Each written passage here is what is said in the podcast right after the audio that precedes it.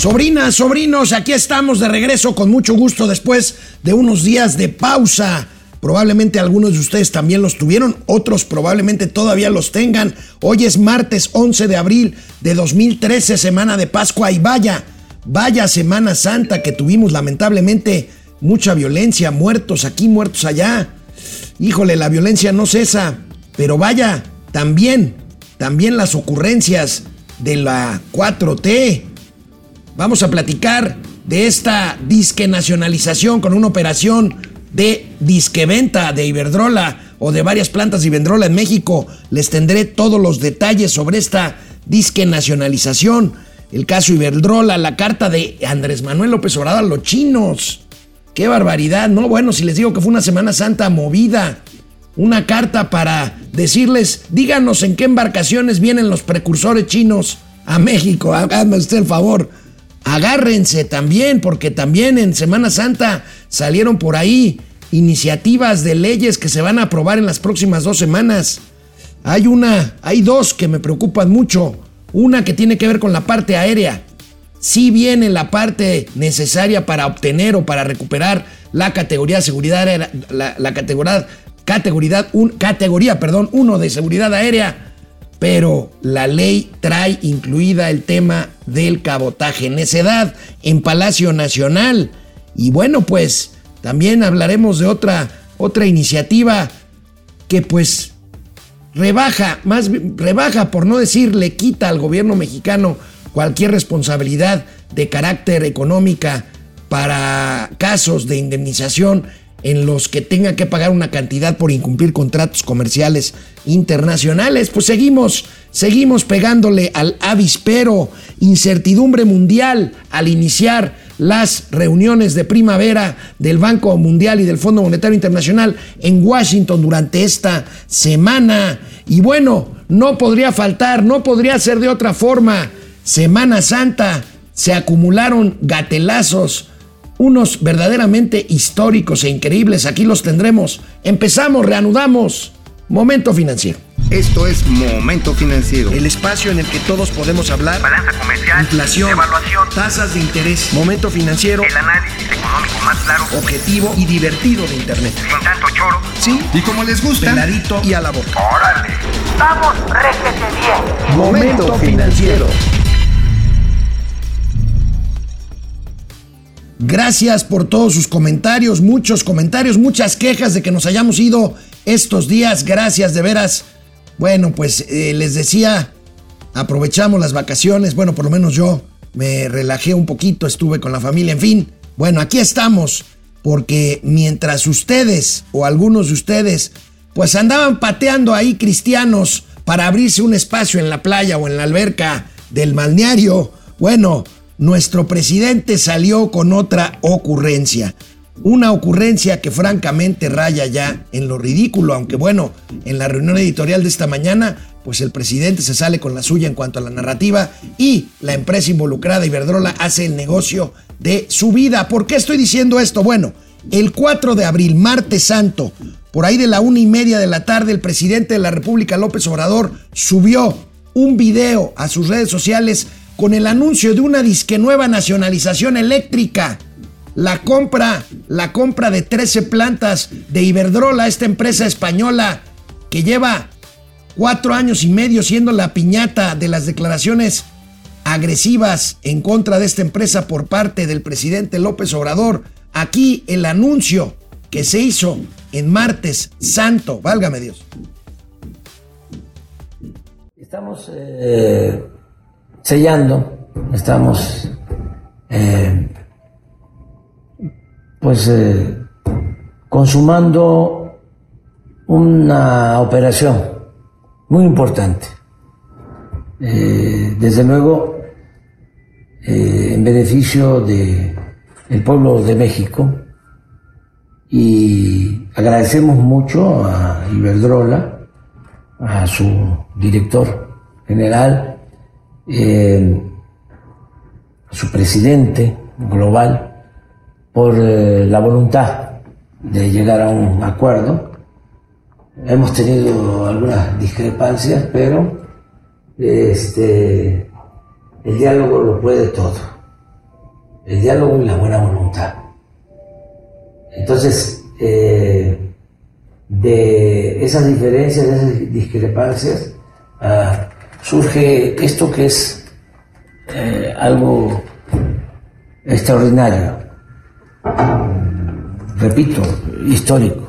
Lo va a explicar el secretario de Hacienda, eh, Rogelio Ramírez de la O, y luego eh, vamos a escuchar la opinión del ingeniero Ignacio Sánchez Galán eh, por parte de Iberdrola y al final yo voy a hacer algún comentario. Entonces, iniciamos. ¿Vieron la cara de Rogelio Ramírez de la O, el secretario de Hacienda? Bueno, pues ahí les va. Ahí les va. Lo que explicó, o trató de explicar el, el secretario de Hacienda fue una operación en la que se compra a Iberdrola por una cantidad equivalente a 6 mil millones de dólares, 13 plantas instaladas en nuestro país. 13 plantas, la mayoría de ellas de ciclo combinado por lo menos o francamente de eh, origen eh, para su funcionamiento de energías fósiles. No, salvo una que es de, energías renovables, las otras 12 no es el caso. Ahorita vamos a ver el detalle. Pero bueno, el presidente de la República habló de una nueva nacionalización. Por eso decía un día histórico. ¿Vieron la cara del secretario de Hacienda y la del presidente de Iberdrola? Bueno, el presidente de Iberdrola encabeza una empresa que durante cuatro años y medio fue señalada de todo desde Palacio Nacional. Porque bueno, pues ahí un consejero, recuerden, se llevaron de consejero al expresidente Felipe Calderón y fue señalada de ratera, de abusiva, de que generaba eh, demasiados ingresos, en fin. Bueno, esta empresa lo que hizo fue invertir miles de millones de dólares o de euros o de pesos, como ustedes quieran, para aumentar la capacidad instalada en energía.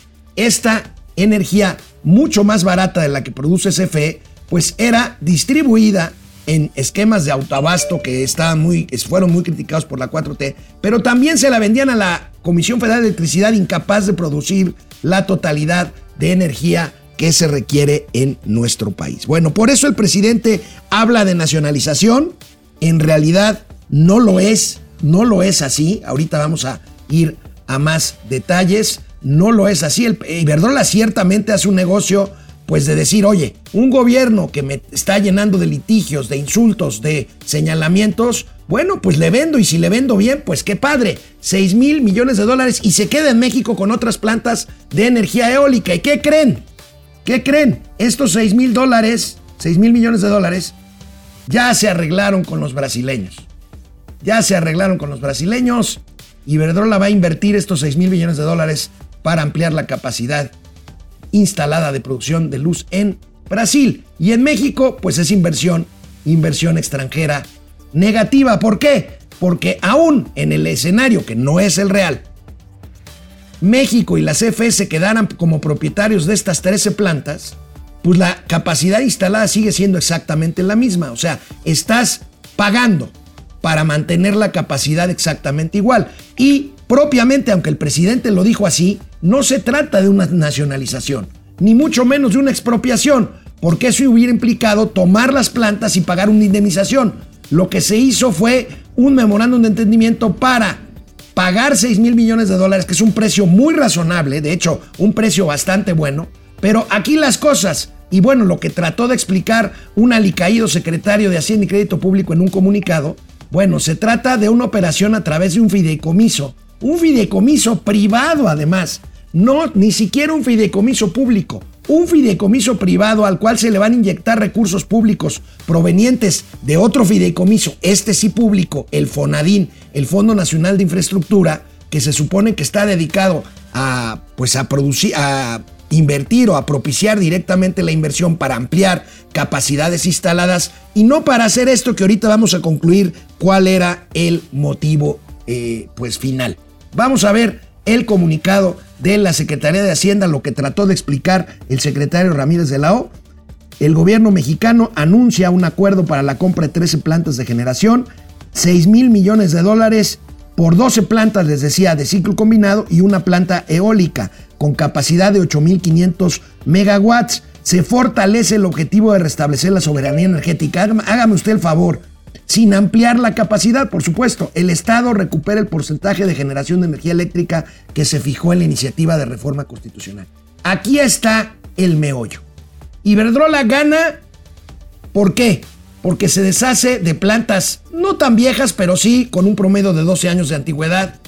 Le apuesta más a la parte eólica se deshace de activos que le quitan puntos en los bonos de carbono necesarios para financiarse más baratos. O sea, acuérdense que si una empresa demuestra que trabaja con energías limpias o impulsa energías limpias, tiene ciertas facilidades a la hora de ser calificada para pedir nuevos financiamientos. En el caso de las plantas vendidas o traspasadas a este fideicomiso privado, que se llama Mexican Partners, Mexico Partners México Infrastructure Partners, MIP, bueno, pues Iberdrola se deshace de huella de carbono. Entonces, aquí estamos hablando de este fondo, el MIP, el México Infrastructure Partners, que será apalancado por el FONADIN, el Fondo Nacional de Infraestructura, para darle la vuelta a que esto se contabilice como deuda. ¿Qué quiere decir esto? La, cartera del Fonadín no está contemplada como deuda pública, no está contemplada en el presupuesto destinado a pago de compromisos por deuda, pero sí está en los requerimientos financieros como medida más amplia para medir la deuda mexicana. Por lo tanto, bueno, formalmente no es deuda, pero sí es un compromiso que adquiere el gobierno mexicano a través de este mecanismo bastante eh, complicado, complejo, pero bueno, Ahí está, 6 mil millones de dólares. Las plantas ni siquiera serán propiedad del gobierno mexicano, tampoco de la Comisión Federal de Electricidad, pero lograrán presumir en su narrativa. El presidente en su obsesión por pasar a la historia va a decir que, nacionalizó estas plantas de Iberdrola, cosa que no es cierto. Uno. Y dos, va a cumplir su compromiso de que el Estado mexicano garantice más o menos el 54-55% de la generación de energía eléctrica que se necesita. Ahorita en el 39. Con esta operación ya pueden presumir, ya se va a acabar el sexenio, que se cumplió con esa meta. ¿Vieron la cara de Manuel Bartlett? Bueno, pues Manuel Bartlett es el ganón porque él dice yo cumplí con el tema de proteger la soberanía eléctrica y de lograr este cambio en la fórmula de porcentaje de energía generada disque por el Estado mexicano. Aquí les presento las plantas involucradas en esta operación. Aquí están, son Monterrey 3 y 4, Monterrey 1 y 2, en fin, ahí todas las plantas, Altamira en Tamaulipas, Tamazunchale en San Luis Potosí, La Laguna en Coahuila, La Venta, que es un parque eólico en Oaxaca, Baja California, Escobedo, Escobedo Tamazunchale también en San Luis y Topolobampo en Sinaloa. El promedio de antigüedad estas plantas es de 12 años. Lo que queda para usar estas opciones de energía en el mundo, pues ya es de, pónganle menos de 50 años, pónganle 50 años, porque todo se está ya convirtiendo hacia energías renovables, energías solares, energías eólicas. Bueno, con esto, insisto, México y la CFE puede presumir, aunque con estos engañitos, cosa de nada, de que ya producen el 54% de la energía que se necesita, que se necesita en México. Y bueno, pues ahí las consecuencias, pues resumidas en un encabezado de estos días santos, de estos días de descanso, que aquí se los presento, bueno, pues esto, pues ¿qué es lo que genera? Pues falta de empatía, falta de confianza y pues reducir las posibilidades de que otras empresas entren a invertir en este y en otros sectores. ¿Por qué? Pues porque dices, bueno, pues el gobierno va a estar chingue y chingue, con perdón, durante cuatro años y medio. Pues después digo, bueno, cuando Iberdrola dijo, ok, ganaron, porque ya saben, los chairos dicen, el gobierno mexicano ganó, le ganó a Iberdrola, ok, ganaron. ¿A quién más le podría vender esas plantas de 6 mil millones de dólares más que al gobierno mexicano. Claro, se inventaron este esquema, que bueno, no es un esquema inventado, es un esquema pues bastante neoliberal y bastante fifí de ingeniería financiera, pero bueno, aquí vemos las consecuencias. Vemos este encabezado, por favor. Venta de Iberdrola, inversiones eléctricas huyen de México. Pues claro, firmas como Mitsui, Savi, Naturgy, Mitsubishi, Enel, Sempra pues podrían reconsiderar operaciones en el futuro, dicen los expertos. Pues ahí están los expertos que desde un principio salieron a decir, no se trata de una nacionalización, tampoco de una compra directa del gobierno o de la Comisión Federal de Electricidad de estas eh, plantas y la ingeniería esta que hace como que México no contrata deuda, pero en realidad a la hora de medir los requerimientos financieros del sector público a través de estos vehículos, como pueden ser el Fonadín o puede ser, por ejemplo, el IPAP, pues sí constituye una presión adicional a las finanzas públicas. Iberdrola, decía mi querido compadre, el padre del análisis superior que se autollama y que lo es, David Páramo. Bueno, David Páramo dice, Iberdrola mató víbora en viernes santo. Bueno, fue en martes santo, pero bueno, se podría decir así. Y estos 6 mil millones de dólares, como les digo, y esto es una nota, una exclusiva que trae en su columna hoy el señor Jorge Fernández Menenza, que también manda un saludo en Excelsior, pues ya hay un arreglo con el gobierno del presidente Luis Ignacio Lula da Silva para que Iberdrola invierta, ¿cuánto creen? Entre 5 y 6 mil millones de dólares en Brasil.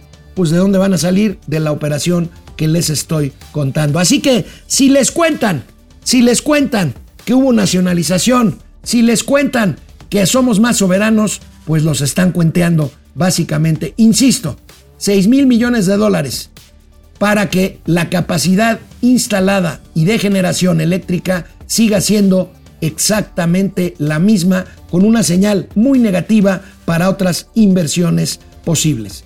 La narrativa, otra vez hay que decirlo, la gana. La 4T con el tema de soberanía energética, que no sé para qué sirva, con el tema de una nacionalización que no lo es, y con el tema de que México terminará un sexenio en el que no habrá crecimiento económico, en el que habrá más de eh, 50 mil, son, van 50 mil, bueno, en el que será la cifra más alta de muertos de la historia, en el que habrá cero crecimiento económico, le repito, y en donde habrá desabasto de medicina y 750 mil muertos en exceso por COVID. Bueno, México por lo menos habrá recuperado, y otra vez no sé para qué, parte de la capacidad que genera la propia Comisión Federal de Electricidad de luz eléctrica. Ahora, si quieren mantener las tarifas bajas, pues aplicarán el tema del subsidio. ¿Por qué? Porque la luz que producía Iberdrola era 30% más barata de la que produce CFE. Vamos a ver si se quedan las mismas plantas con los mismos operadores o entra la CFE con su sindicato, con su sindicato y sus formas paleolíticas de operar, pues hacer más cara la producción y a tener que recurrir al subsidio para mantener los costos de producción y por lo tanto las tarifas eléctricas. Pues ahí tenemos, y por si esto, y por si esto fuera poco, bueno, pues ante, ante el problema del fentanilo, el presidente está, pues ya no se puede echar para atrás. Bueno, ha mentido tantas veces que yo no vería el problema de que esta vez quedara en evidencia. Bueno, está quedando en evidencia, lo que pasa es que no lo va a negar nunca. El presidente ya dijo que no se produce fentanilo en México y bueno, pues hay quien le creen, yo no le creo. Bueno, no le creo porque él mismo dice que se han decomisado, eh, se han clausurado eh, cientos de laboratorios de fentanilo con precursores que vienen de China. Pero bueno, el tema este, pues se sacó otra cosa de la chistera. También el martes santo dio a conocer una carta que días antes le mandó al presidente chino, al señor Xi Jinping. Vean nada más la ridiculez, la ridiculez de carta que le envió el presidente, que la leyó en la mañana. Excelentísimo Xi Jinping, presidente de la República Popular China, con respeto a su investidura y a la soberanía, la historia y la cultura de su admirable pueblo, y por considerarle nuestro amigo, me dirijo a usted para exponerle un asunto de carácter fundamentalmente humanitario y solicitarle, si para ello no tiene inconveniente, su apoyo y cooperación. Se trata, presidente, del tráfico de fentanilo que según información disponible se produce en Asia y se vende libremente para su exportación a Canadá, Estados Unidos y nuestro país. Esta sustancia química es usada como droga fundamentalmente en Estados Unidos y su consumo, debido a que es altamente adictiva y fisiológicamente devastadora, se le considera 50 veces más fuerte que la heroína y 100 veces más que la morfina, causa en muy poco tiempo trastornos que llevan irremediablemente a la pérdida de la vida. Según datos de los Centros para el Control y Prevención de Enfermedades de Estados Unidos, en 2021 fallecieron en ese país por el consumo de fentanilo 107.573 personas. Por la alta rentabilidad económica de su trasiego, esta droga ha venido desplazando a otros. Bueno, larga la carta. El presidente le pidió, el presidente López Obrador le pidió a Xi Jinping, por favor, indíquenme los buques en el que sale la droga, por favor, porque ustedes la producen, no los precursores que sí producimos en México. Porque, y es más, indíquenos a qué puertos mexicanos vienen. Ridículo, por supuesto. El gobierno chino, no por el presidente, contestó una funcionaria de cuarto nivel, pues por supuesto negó esto, negó que en China se produjera, pues ya no digamos la droga, sino los propios precursores, cosa que también es mentira, pero bueno, lo desestimó absolutamente, pero abrió otro frente con Estados Unidos, porque China dijo, no, el problema está en el consumo de Estados Unidos. Tiene razón. Nada más que esto fue generado por una carta absurda del principal socio comercial de los Estados Unidos con los que tenemos muchos frentes abiertos y abrimos ahora este, porque dicen el problema está en Estados Unidos, insisto, tiene toda la razón, pero el gobierno mexicano miente con el tema de que el fentanilo no se produce en México. Bueno, yo no estoy diciendo que todo, pero de que se produce, se produce fentanilo y los precursores llegan desde China y llegan fundamentalmente a Manzanillo. Bueno, ahí otra vez México en contra de su principal socio comercial que nos necesita, sí, pero también nosotros los necesitamos a ellos. Esto, agréguenle el tema de la nacionalización de las plantas de Iberdrola y otra cosa más, porque el siguiente tema tiene que ver con esto.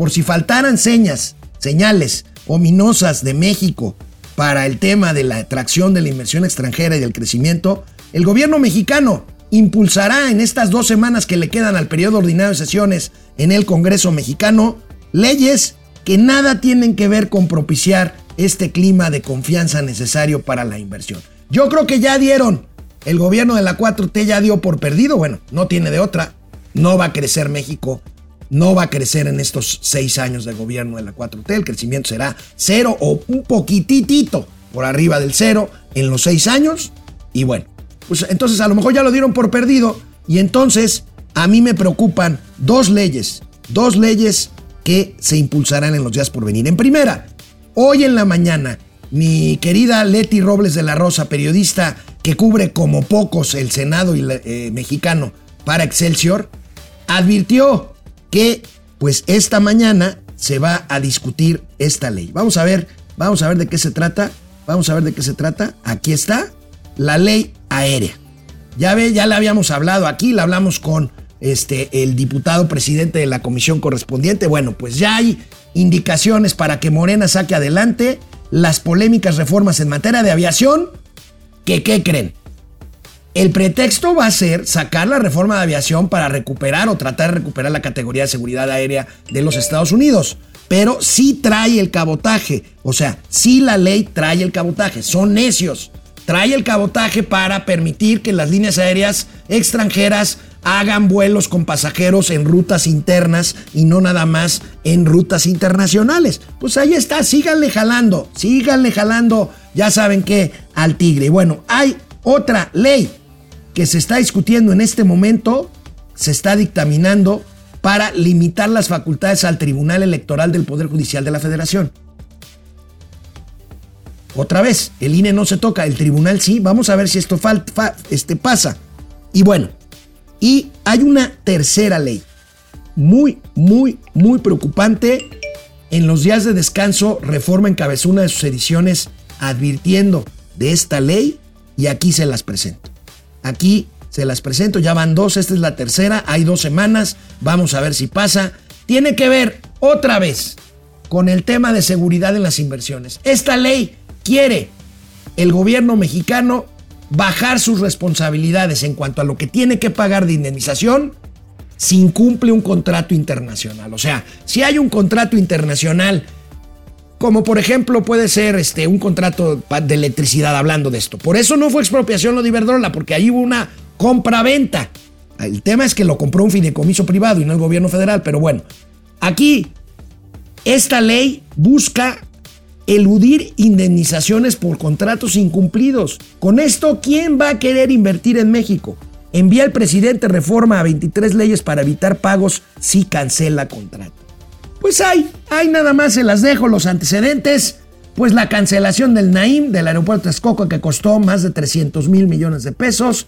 La cancelación de un tramo de Grupo México del tren Maya, 5.300 millones de pesos. Y eh, el tema de Vulcan Materials allá en las costas de la Riviera Maya, que está pidiendo Vulcan 38 mil millones de pesos. Ahí tenemos. Y el gobierno, la 4T, como ya está reconociendo lo que hemos dicho aquí reiteradamente en momento financiero de que se avecina una crisis fiscal simplemente porque ya no alcanzan los ingresos para los programas de asistencia social que son exponenciales, sobre todo en las pensiones, y el tema del tren Maya y de la refinería de Dos Bocas, pues bueno, están buscando de dónde sacar dinero. Y bueno, esta ley pasó de noche. Se va a discutir en los próximos días. Ahí me dirán ustedes si no será el último clavo en el ataúd del desastre, del desastre de política económica de la 4T. Si le dices a un cuate, oye, pues si, incumple, incumplo mi contrato contigo, pues ¿qué crees? No te voy a pagar nada, ahí nos ponemos de acuerdo, ahí vemos de cómo nos toca y ahí muere. Pues ahí está, inseguridad. Seguimos, así seguimos. En realidad, les digo algo, nunca, nunca hubo otra dirección. Yo creo que fuimos necios quienes ilusamente pensamos, aunque sin dejar de criticar estas absurdas políticas de la 4T, que algo podría cambiar, que podría haber señales positivas en algún momento no las hay, no las hubo y no las habrá. Ahí lo, ahí lo tenemos. Y bueno, antes de irme al corte, antes de irme al corte, iniciaron en Washington las reuniones primavera. Las reuniones de primavera, hay dos reuniones del Banco, del Banco Mundial y del Fondo Monetario Internacional donde se reúnen las principales autoridades financieras, banqueros, eh, en fin, toda la industria financiera del mundo en Washington, la reunión de primavera, que es esta, la reunión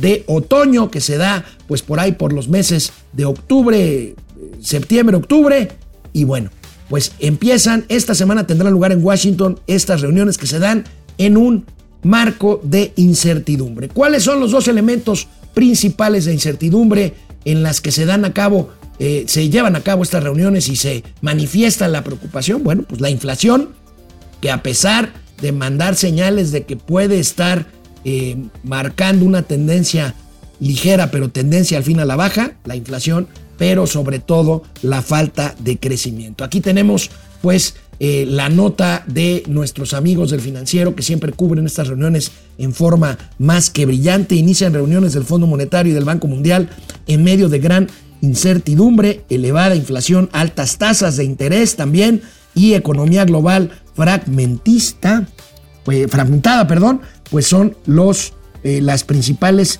preocupaciones, el bajo crecimiento. Y pues aquí un par de frases con las que abren pues los dos, las dos estrellas de, este, de esta reunión, el presidente del Banco Mundial y la directora gerente del Fondo Monetario Internacional. Dice Damil Malpas, nuevo presidente del Banco Mundial, dice, nos preocupa la lentitud del crecimiento económico actual y la posibilidad de que se mantenga lento y Cristalina Georgieva, la directora gerente del Fondo Monetario, la recuperación que tanto anhelamos, una recuperación robusta, todavía es un poco difícil de alcanzar. Bueno, pues toda esta semana estaremos monitoreando el tema de las reuniones de primavera del Banco Mundial y del Fondo Monetario Internacional, mientras nosotros vamos a una pausa. Regresamos con más noticias. Leemos sus comentarios. Venga. Bueno, saludo con mucho gusto a mi amigo Mauricio Flores Arellano ¿Cómo estás, amigo? ¿Cuántos cacadrilos te comiste en el balneario? Pues mira, nada más los que alcanzaron para las tortas del bienestar. Porque este, previamente ya había almorzado en uno de los mítines de la maestra Delfina, que ya sabes que ahí este, la leche Betty y todas estas maravillas de las canastas del bienestar se regalan, pero a manos llenas.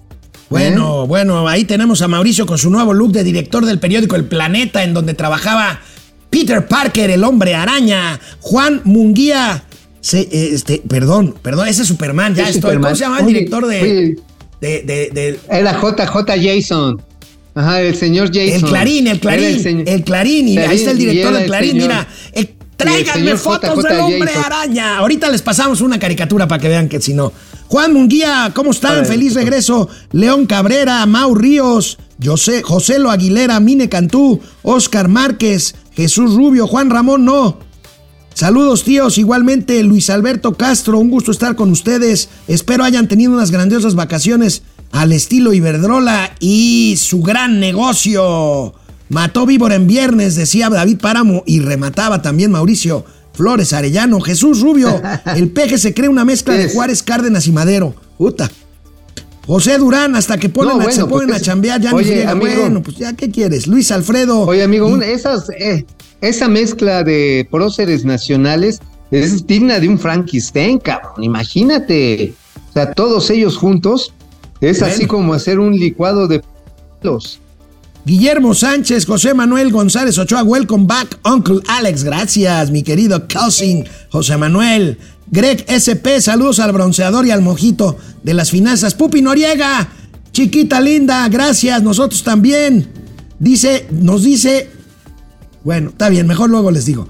Genaro, Eric, ya tenemos las tres caídas Nah, santas. no. Texcoco, dos bocas y ahora no Iberdrola. no- Vamos, requete bien. Oye, no María seas- Rogers. A ver, a ver, ¿qué dijo Pupi? Genaro, ¿Qué Eric. dijo Pupi Noriega? ¿Qué dijo Pupi Noriega? Que No nos ama, ah, no, que nos ama, aunque ya por aquí nos dicen que Pupi resulta que es señor, pero no lo creo, ¿eh?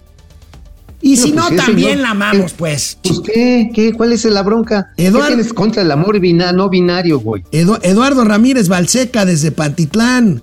Juan Román dice, Tuco y Tico, gracias. Genaro, Eric, nacionalizan es rechazar la inversión extranjera. Bueno, pues esos 6 mil millones son negativos en inversión, en flujo de inversión extranjera, mi querido Genaro. Roberto Ramírez. Oye, pero ¿sabes qué? A ver, a ver, si te estuvieron diciendo hijo de Hernán Cortés, hijo de la chingada, este conquistador neocolonialista, eh, ¿qué más? Este racista, clasista, bueno, todos esos. Y después te dan 6 mil millones de dólares, por mí que me la mienten 10 veces más, cabrón. No, bueno, pues si vimos el video, vimos el video, la cara del CEO de Iberdrola lo decía todo y también, por cierto, la de Rogelio Ramírez de la O, que pobre, pues otra vez le echaron ahí, pues ya saben que Otra Greg, carrilla. Greg SP, gracias, Roberto Ramírez, Robert, gracias, Fidel Reyes Morales, Oscar Márquez, el cabotaje es para apoyar a su puesto de tlayudas. Ah, ahorita van a ver un gatelazo que tengo del Chaifa, no manchen. Orate Esquizo. Oye, oye, oye, amigo, amigo, te adelanto algo. ¿Qué pasó? Vamos a tener mañana al general Isidoro Pastor, Sí, está bien, ¿en dónde? aquí en Momento Financiero. Aquí en el estudio. Aquí en Momento Financiero. No, ya sé, güey, pero. No, vía Zoom. Bueno, Orate Tiene, tiene que cuidar el ch- Carlos ¿Tú qué Santoyo? Oscar Márquez, Mau Ríos. ¿Qué sigue? ¿Nacionalizar el peso? Fidel Reyes Morales. No es una nacionalización, Mau, que no te engañen, es puro, puro pedo. Fidel Reyes Pero, pero Morales. está bonito, está bonito. Vamos a nacionalizar, ¿sabes qué? Mejor, eso sí sería bien. El escudo nacional, cabrón. Porque ese lo tienen los pinches chinos haciendo banderas piratas. Fidel Reyes Morales, Juan Manzanero, Juan Munguía, Robstel Aquino, García desde Monterrey, Juan Antonio Serra, saludos Alex, entrando un poco tarde, aquí estamos. La encuesta, ¿qué esperas de la compra de 13 plantas de energía a Iberdrola? Menos ataques en la mañanera, 9%. ¿Que, base- ¿Que baje el precio de la luz? Sí, chucha. Bueno, si lo bajan va a ser con subsidios, 12%. Aumento de la deuda pública, 79%. Amigo, les explicaba Sí. que el mecanismo financiero diseñado hace que esos 6 mil millones o la parte que financie el gobierno federal a través del FONADIN este, no se convierta eh, como tal en deuda pública y por lo tanto no esté presupuestada los gastos para el pago de la misma. Pero sí se incluye en estos requerimientos amplios que hablan de la deuda total. O sea, al final del día será deuda, amigo. ¿Me equivoco o no? Tienes toda la razón, a final de cuentas aquí estamos tus pendejos para pagarlo. Oye, nada más un datito que ya me lo afiné. Resulta que en todo caso, lo que podría ayudar después de comprar Ibedrola, pues plantas ya viejitas, ¿no? O sea, no, no cacharros, pero ya rucas. Este, rucas, maduras y desesperadas. Bueno, la cuestión está en que el ahorro en términos de costo de producción para la CFE es marginal, es solamente del 6.2%. O sea, pues, pues así como que digan, oiga, vamos a bajar bueno, pues este, pues el ahorro es menos que la inflación, papá. Entonces, este, tampoco se coman esa, ¿eh? Bueno, ya puse ahí el, el, la edad promedio de las plantas es 12 años, o sea, no son chatarra, pero tampoco es una inversión que digas, guau, bueno, vamos con Interjet y la columna de Mauricio Flores Arellano eh, de regreso, venga. Bueno, amigo, otra vez, mamilones, aquí se los dijimos, desde que dejó de volar Interjet, era prácticamente imposible que lo volviera a hacer o que se rescatara a la empresa. Hace ocho meses inició el concurso mercantil y ayer pasó lo que tenía que pasar. Un juez declara formalmente la quiebra. ¿Qué quiere decir esto? Pues que ya van a empezar a rematar lo que haya que rematar, ¿eh? Porque eh, Interjet, pues este, ya no tiene ni calzones. A ver, tenía una flota de cerca de 48 aviones de los cuales, y esa fue parte de su tragedia, dos, no, hasta 16 llegaron a ser Sukhoi 100, estos aviones rusos. Este no es Sukhoi, este es un Airbus, el A320, que tenían casi todos ellos bajo el esquema de arrendamiento. Cuando ya no les empezó a, resultar el business, empezaron a regresarlos, a regresarlos, y pues tuvieron que vender en partecitas y en lo que quedaban los Sukhoi 100, que por cierto no vuela, ese es un Sukhoi 100, yo alguna vez volé de Campeche para acá, carnal, en un Sukhoi. No mames, cabrón, le, tronaba todo. Era así como viajar en, en este, en microbús viejito sobre la carretera México-Puebla, cabrón. Se sentía de la Bill Burger. Lo que, le, lo que le pasó a la bestia de. a la bestia de Biden en su trayecto del Chaifa para acá, ¿no? Ándale, sí, sí, no, pues así va tronando todo. Bueno, este, ahora que ya no tiene activos, ya no tiene aviones. Eso te iba a preguntar, ¿ya no, no le quedaban por lo menos dos de estos chatarras rusas? No, pues eso, mira, esos ya hasta los regresaron, o sea, lo deshuesaron y vendieron las partes, yo creo que hasta ahí en el mercado de la viga o en, la, ronda, la purga, en la ronda, los vendieron y ya se acabó. Tienen el centro, tenían el centro de, de capacitación y mantenimiento en Toluca. Sin embargo, ese por falta de, pues ya de operación también lo empezaron a, a deshuesar. Tenían dos bonitos simuladores para entrenamiento de pilotos que también ya los regresaron, estaban en arrendamiento. Todavía tienen la base aquí en el AICM, pero esa base, pues acuérdate que está bajo banderas rojinegras y en el caso de una quiebra, los que tienen derecho de prelación para que no se la prelen son los trabajadores.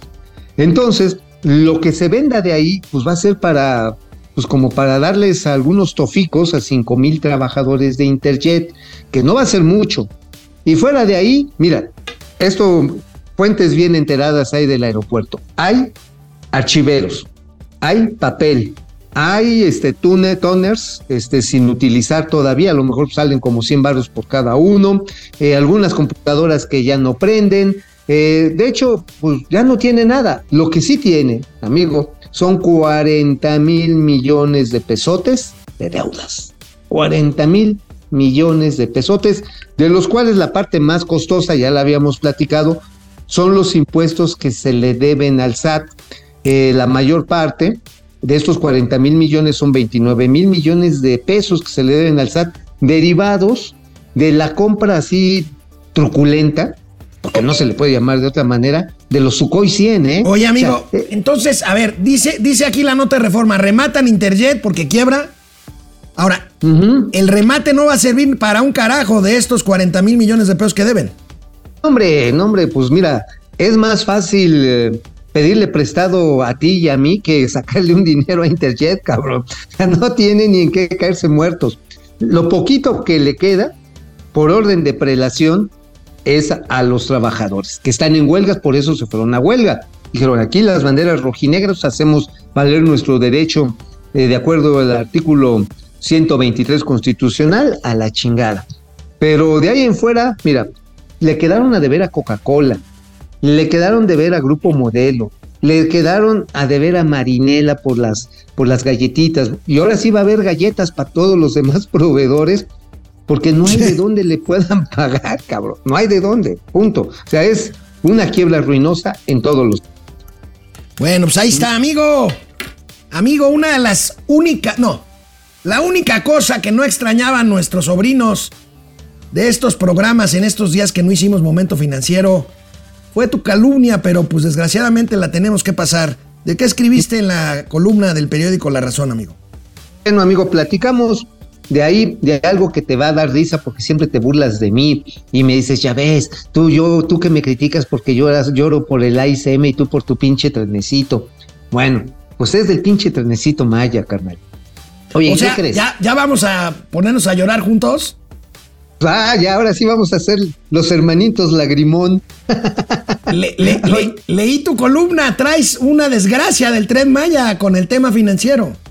Pues sí, amigo, a ver, se supone que ya este año se terminan de construir el tren Maya y el corredor interoceánico del Istmo de Tehuantepec, cosa que no va a pasar. Por ejemplo, ayer una, nota muy interesante del Universal daba cuenta que ya se descargaron las primeras 3.000 toneladas de balasto para el tramo 5 del tren Maya, de un barco que tiene 20.000 toneladas. Pero bueno, güey, la compra es de un millón 800 mil y hasta 2 millones de toneladas. A ese pinche ritmo, amigo, no va a haber manera, no hay manera humanamente posible de que terminen los próximos cuatro años. tienen que pasar varias cosas. A ver, este, el presidente de la República dijo hoy en la mañanera que, bueno, se comprometió una vez más a terminar el ferrocarril transísmico de Salina Cruz a Coatzacoalcos en octubre de este año. Mira, hay un poblado que se llama Muñé, allá entre en Oaxaca, en el cruce con Veracruz. Por y el cerca de Tuxtepec. Cerca de Tuxtepec, Muñé. Ahí les gusta darle moñoñongo a los proveedores y a los transportistas. Ahorita hay un bloqueo de estas comunidades que no quieren dejar pasar los camiones de carga de nada, incluyendo los que llevan material. Y esto está desde diciembre del año pasado. ¿Ah? Y están montados en su macho de que no pasan ni madres. Esa es una de las razones, entre otras, por las cuales se ha tenido que comprar balasto, estas piedras de origen volcánico a Cuba, porque no pueden pasar por ahí. Bueno, ya la Marina se sentó a platicar, ni a la Marina han peleado, pelado estos amigos de ahí, de esta zona de Moñé. Bueno, dicho esto, lo que dice la calumnia es que dicen, vamos a terminar ya hacer la, estas obras. Bueno, entonces ya no va a haber más lana a menos que la necesiten, mencionan los precriterios de la política económica. No manches, amigo. No manches, no manches el título de tu columna, güey. O sea, Decir que el tren Maya va a operar con subsidios, si es que opera, eso lo pongo yo entre paréntesis. Pues es como decir que el sol sale todas las mañanas, papá. yo sé que es un pleonasmo y un pleonasmo es la incitación sobre la misma pendejez. Pero mira, lo importante está en que esto ya está racionalizado en los precriterios de política económica. Ajá. A ver, dicen, el año que viene, lo único que se le va a dispensar al tren Maya va a ser gastos de operación. Ok, gastos de operación, ¿qué es gastos de operación? Salarios, mantenimiento rutinario, pinturita, combustible para los trenes, el sistema de, fumigación de fauna nociva en las terminales, todas esas cosas. Bueno, hasta papel higiénico para los trabajadores, todo eso. Bueno, pero ¿con qué se va a pagar? Con recursos presupuestales. O sea, a ver, papá. O sea, o sea, al final del día y siguiendo tus marranadas sí va a haber gastos. A huevo, sí va a haber, gas, va a haber gancitos. Tienes que pagarle y ojo, en Europa, que es el lugar más desarrollado en los sistemas ferroviarios, ni en Europa el transporte de personas es rentable. No, es subsidiado, absolutamente subsidiado. ¿Qué es lo que les deja lana en Europa? Ya ahorita a estas alturas la carga, digo, desde hace ya algunas décadas, y las terminales, las estaciones, tú vas a las terminales y son pequeños centros comerciales. A veces este, tienen una tiendita, tienen la oficina de turismo, tienen este, souvenirs, te venden un cafecito, o son, por ejemplo, la de Madrid o la de Barcelona, que son una belleza, son gigantescas. Bueno, en el caso mexicano, resulta que las terminales no fueron conceptualizadas así, porque a decir de nuestro heroico y patriótico director de Fonatur, Javier, Javier May, el proyecto original era muy burguesito. Ojo, lo pongo entre comillas porque sí lo dijo, ¿eh? Puedo No, bueno, sostenerlo. pero si, Dijo, si lo dijo es porque así habla también su patroncito. muy burguesito. Entonces dijeron, no, no, no, me quitan estos conceptos mamones de que terminales para de lujo, me ponen los pinches galerones donde la gente ahí- con sus guajolotes. Y ahí le das en la madre a la única opción de hacer rentable un proyecto de infraestructura. Sí, exacto, porque era muy burgués. ¿Para qué? Si lo va a pagar el pueblo bueno con sus impuestos. Güey, a ver, nada más ejemplo preclaro de esta mamada. De esta mamada. Ahí te va. ¿Sabes a, dónde, a qué distancia va a estar la estación del tren Maya de Tulum, del puerto de las playas de Tulum? ¿A qué distancia? 34 kilómetros, güey. Está No bien, güey, está bien. Te queda, te queda más cerca Chichén que la playita, güey. Está toda madre. No, son maletas. Vámonos con comentarios porque ¿saben qué? Hoy, hoy tenemos gatelazos que harán historia en este programa. Eso. Héctor Gerardo Trejo, ¿qué beneficia la compra de chatarra de Iberdrola? Pues a México nada, Iberdrola todo.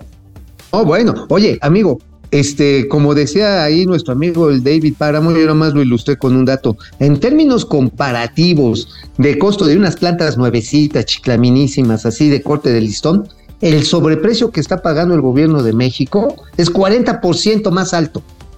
O sea, 40%. con esos mismos 6 mil millones de dólares, si los hubieran invertido desde el principio, con asociaciones extranjeras y todo lo que no les gusta, pues hubieran terminado probablemente el sexenio con su meta muy a gusto de generar 55-60% propia por la parte de la CFE de la electricidad que se necesita. Punto. Oye, amigo, te digo algo que sí te va a doler bien cañón. A ver. Con esa misma lana se hubiera podido terminar el Naim. Ya, no, no. Julio Pues- César, yo también los extrañaba, Julio César, gracias. Gregorio Cruz, ahora el corrupto López envió una ley para no indemnizar a las, a las empresas nacionales que se vayan de México. Esto es una verdadera tragedia, es una verdadera bola baja que nadie, nadie, mira, no voy a criticar a mis colegas, pero hoy en la reunión editorial de todos los días, nadie lo traía en el radar. O sea, Sí, fíjate, que, fíjate que yo leí la nota de reforma y estoy por hablar en un rato con un especialista en compras públicas. Entonces quiero tener más radiografía. mañana lo comentamos. Para no irme con, con la opinión de los que ya opinaron, sino quiero tener una fotografía precisa de esta iniciativa. Genaro Eric, gracias. Fifinio Liberal y Leto Bar, gracias. Este, Mau Ríos. Se saturó el Chaifa en Semana Santa. Sí, sí, pero ya ahorita no me spoilees el gatelazo. Orate Esquizo. De todas formas, la utilidad del tren Maya era para pagar las pensiones de los militares. Eso dijo el presidente, ¿te acuerdas? Oye, pues ahora le van a tener que poner de suspensiones, güey. Genaro Y Eric. de, y de suspensorios. Fifinio Liberal, Fred Foss, La Tosita, gracias. Se supone que es dinero de empresas particulares, pues sí. Bueno, vamos con los gatelazos. No saben, no saben. Yo creo Re, que rechupete. hoy, hoy vamos a tener por lo menos dos de los 10 gatelazos históricos de oro que revisemos dentro de 10 años. Vámonos. Amigo, ¿tú te acuerdas cuál de los lambiscones estos orgánicos dijeron alguna vez en una entrevista, si mal no recuerdo en Canal 11, que López Obrador era un genio en la economía? No me, no me acuerdo si fue John Ackerman o Estefanía Veloz. ¿Tú te acuerdas? Eh, fue Estefanía Veloz. Fue Estefanía Veloz. Bueno, un genio. Estefanía Veloz. Ajá, Aquí, una genia. aquí la prueba. Vean este maravilloso gatelazo presidencial. López Obrador explicando como Mauricio Flores no lo puede hacer. Clara, No, ni prístinamente el fenómeno de la inflación. Por favor, presidente, explíquese. Es como cuando siempre lo menciono, un carro se calienta y se opta, se decide apagarlo. La- se calienta es la inflación, el calentamiento es inflación. Entonces se apaga el carro, ya no hay inflación. Yo creo que Andrés Manuel es un genio de la economía.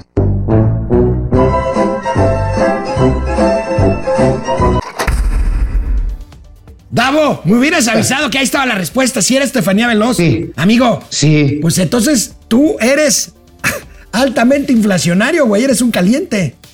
Pues sí, a la primera que se pone, a ver, ¿qué haces cuando el auto se pone caliente? ¿Te lo coges o lo apagas? ¡Calme! Ah.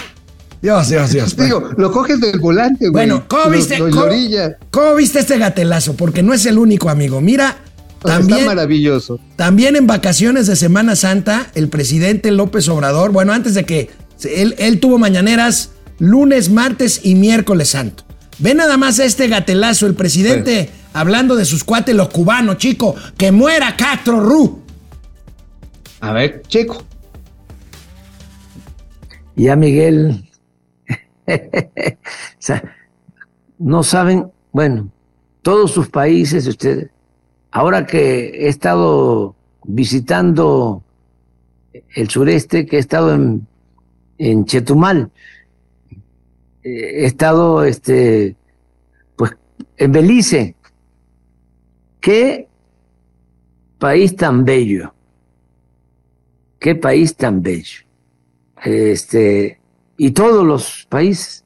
Y Cuba eh, es para eh, irse a vivir allá. Eh, Miguel, y siempre nuestra solidaridad, siempre nuestra solidaridad con Cuba y con todos los... Ami- amigo, ¿viste la cara de Boric? El Sí, chileno. Boric. Oye, amigo, así, pues mío. que se vayan para allá, Veloz y él y, y este y Noroña, que se vayan a vivir a Cuba, güey. A ver, ya está clara la directriz para los chairos. A ver, amigues chaires, ya está claro. El paraíso es Cuba. Es más, hay un vuelo que sale de Viva Aerobús y va con bien poquita gente, no mamen, lleva 38 pasajeros en promedio del AIFA a Cuba. Amigo, nos, Vaya, nos equivocamos. No se, nos equivocamos. La casa gris del hijo ¿Cómo? mayor del presidente no estaba en Houston, estaba en el Vedado, este barrio. Este barrio que es el único, la única parte medio fifilona que tiene La Habana. A ver, a ver, a ver, No, vamos no, a no, ver. no, no, no, ahorita. no, te lo cuento nada más porque el siguiente, el siguiente gatelazo, amigo. No, no, no. Delfina Gómez. ¿Cómo le dices? Ah, la doña Flipper. Mira, Doña Flipper. amigo, ve nada más este dechado de sabiduría de quien fue secretaria de Educación Pública. Afortunadamente esta entrevista fue el Viernes Santo con Televisa. Ve nada más esto. Flipper, sáltate, hazte una maroma, mija. Pero yo también considero que la seguridad de los ciudadanos está en un problema que nos aqueja mucho, sobre todo a las mujeres, que es feminicidio. Feminicidio y que gente o mamá como la mamá de Mariana, como Georgina, que también fue víctima de un feminicidio y que afortunadamente logró eh, salvarse.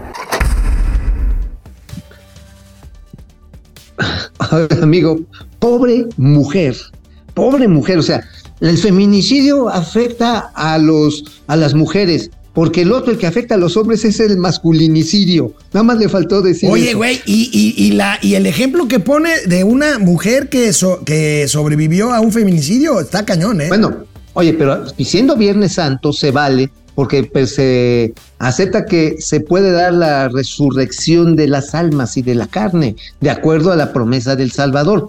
Y ella se profesa muy creyente, entonces, por lo tanto, pues si alguien se salva de un feminicidio o de un masculinicidio, pues es propiamente algo de la fe que se tiene en la otra vida. Pero sabes que también está bien cañón, que agarra y dice, no, pues sí, es un problema que nos aqueja y mucho. Oiga, Oye, amigo, ¿te sus acuerdas? jefes de, de imagen, oye amigo, nada más, sus jefes de imagen mínimo enséñenle a hablarle, no mames. Oye, No ¿te, mames. te acuerdas, ¿te acuerdas cuando yo era el responsable de comunicación de un banco de desarrollo? Sí, claro. tenía, yo ahí a la directora de administración, que era una funcionaria nefasta, no voy a decir el nombre, este, que a todo, a todo, todo le ponía pero. Si un día mandé un comunicado eh, al, al personal, eh, obviamente vas a saber de qué género, porque era poniendo a disposición del personal la sala de lactancia materna. Claro. Y esta señora me mandó un memorándum, ahí lo tengo, güey, por escrito, Caray. diciendo que mi comunicado no era claro porque no precisaba si me dirigía exclusivamente a las mujeres. Oye, si a un caballero le mandan un aviso para la sala de lactancia, que tenga cuidado, ¿eh? No vaya a ser que Bueno. toque pasar a. Bueno, a amigo, báscula, no, ¿eh? pero hablando de Delfina Gómez, hablando de Delfina Gómez, la candidata de Morena al gobierno del Estado de México, se, le vio, se le vio en un desierto, Chaifa, en un desierto aeropuerto Felipe Ángeles en Semana Santa, se le vio a. Delfina corriendo porque la dejaba el avión. A ver, como tú, amigo, que ya te Igualito. otro. Mira, no, es que A yo ver, no. A ver, don, Delfina. de-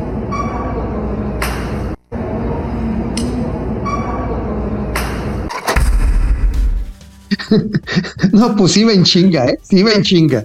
Ya, ya estaban voceando el vuelo. Dijo, no, ni madres, vámonos. Bueno, oye, amigo. Oye, amigo, por cierto, Mm. este ya está confirmado que se van a echar dos trompos, uno el primero el 20 de abril, en debate con esta Alejandra del Moral y Sí, doña sí, sí. Bueno, ¿eh? pues vamos a ver. Yo creo que se la van a acabar, pero No, doña Flipper no tiene ni medio centímetro de defensa, cabrón. Bueno, amigo, pues como el metro sigue fallando, pues la jefa de gobierno le apuesta a los conciertos masivos.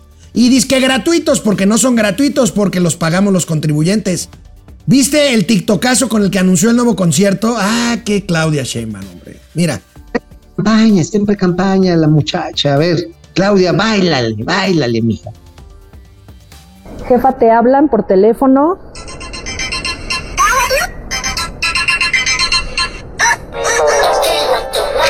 Rosalía. 28 de abril a las 8 de la noche, Motomami en el Zócalo Capitalino.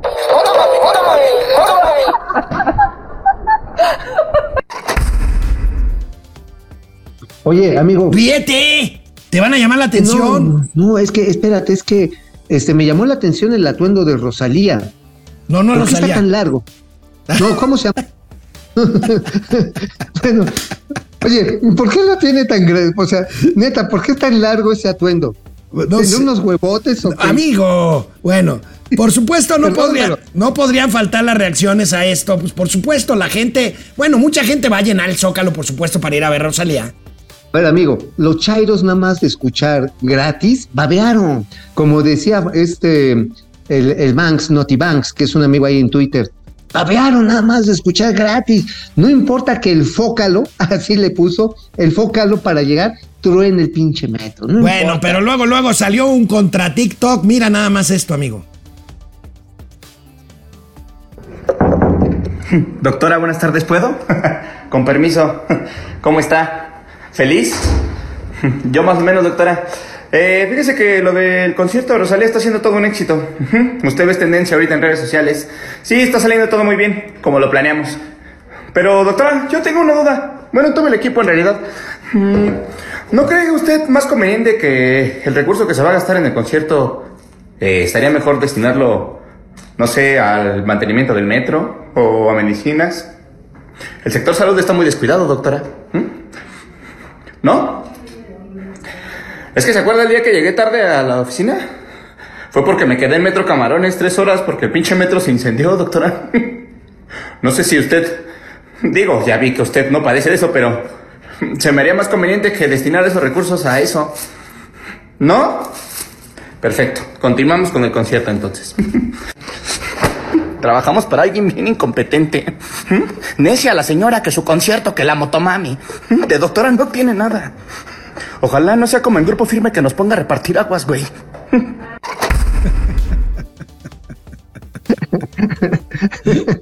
Bueno, amigo, cierro gatelazos con esta joya de tweet. Mira nada más, a ver si me lo pones, este, Davo, por favor, trae. Ah, pues a ver, a ver, venga, venga. Dice, Yupi. Yupi, ya inició el festejo por la Rosalía en la estación Órale. Chabacano. Ya empezó el espectáculo de luces. Luz y sonidos y una cascada artificial. No, no, la jefa de gobierno sí le piensa chingón, ¿eh? Sí le piensa bien chingón. Imagínate, vas agarrando ambiente desde que vas en el metro al Zócalo. No, Oye, no, amigo, No, no, no. Eso amigo, es pensar. Ese, es char- pensar ese charquito que se ve ahí, ¿qué es? este? ¿Una gotera o una firma? No, yo creo que son varias. No, son firmas que se van acumulando a lo largo Híjole, del qué tiempo. asco, qué asco. Oye, viejo, es que también hay un una motivación ambientalista. De esa manera se recupera la urea para resembrar los canales de Xochimilco, Adiós, cabrón. Tú no adiós. entiendes. Oye, amigo, mañana vas a ir a rendirle eh, honores al general Pastor o vas a venir al estudio y desde aquí lo entrevistamos. Desde aquí lo estudié, lo- desde allá lo, lo entrevistamos. Ok, aquí te espero, amigo. Me dará mucho gusto verte. Te mando un abrazo. Abrazo, bye. Thank you.